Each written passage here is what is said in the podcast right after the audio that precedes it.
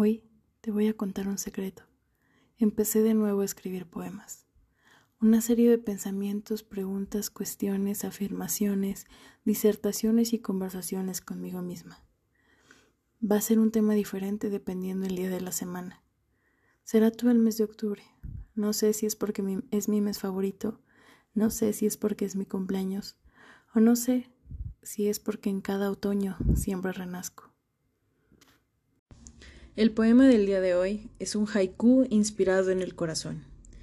Bien dice William Ospina en su texto El corazón y sus metáforas que el corazón, o bueno, uno de los secretos de la humanidad es que ha escrito su historia con sangre, y no solo en el sentido trágico y terrible de las guerras y los crímenes, sino convirtiendo la lengua en una metáfora de la sangre. Hay ciertamente un parecido entre la sangre y el lenguaje, se diría que la lengua es la sangre intangible del cuerpo social, que circula por todas partes, oxigena, aviva los tejidos, recoge los nutrientes de la cultura y los distribuye, manteniendo el pulso de la sociedad y el ritmo de la civilización. Por supuesto que una metáfora, como decía Borges, es la momentánea asociación de dos imágenes y no la metódica asimilación de dos cosas.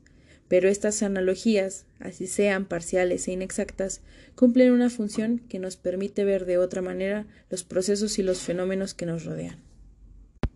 El corazón, el más literario de los órganos de nuestro cuerpo, el más fecundo de las metáforas, cuya labor es, a mi parecer, más mecánica que química, parece confirmar con su existencia aquella frase misteriosa de la enciclopedia del poeta Novalis, el disfrute y la naturaleza son químicos, el arte y la razón son mecánicos.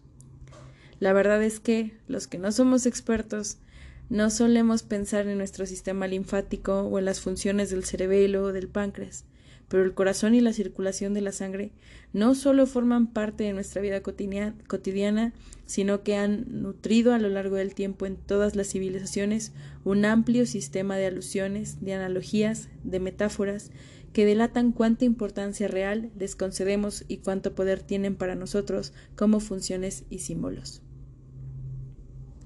Es importante recalcar que en el lenguaje el corazón implica una metáfora tan potente que es capaz de expresar diferentes emociones. Por ejemplo, cuando Shakespeare quiere expresar la crueldad implacable de la reina Margarita de Anjou, pone a alguien a decirle tu corazón de tigre envuelto en piel de mujer.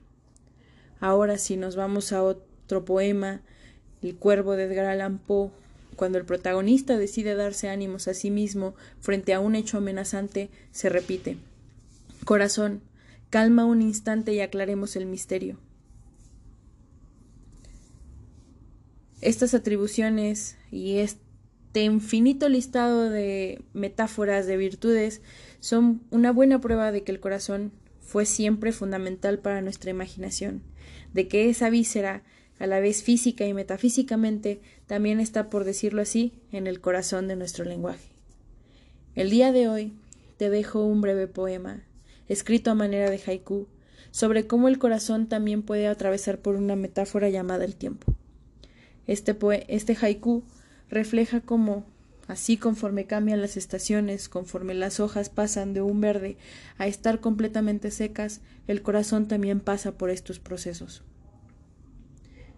A pesar de que el corazón tiene una forma comprensible y un, y un diseño lleno de sentido estimula la imaginación de nosotros los médicos y los que no, es importante decir que también estimula la imaginación de aquellos que nunca han estado en contacto con él. Pensar el corazón, sus metáforas y sus analogías es una manera posible de interrogar el mundo.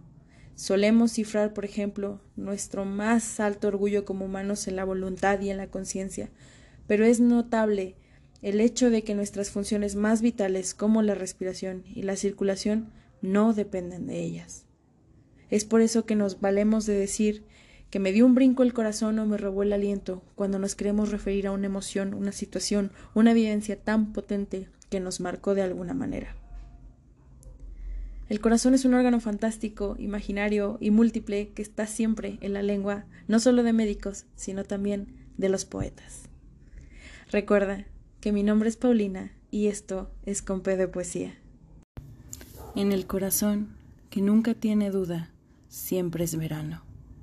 Sin corazón habita la mentira, siempre es invierno. Días dorados, corazón que extraña, eres otoño. En el corazón que ama y renace, siempre es primavera.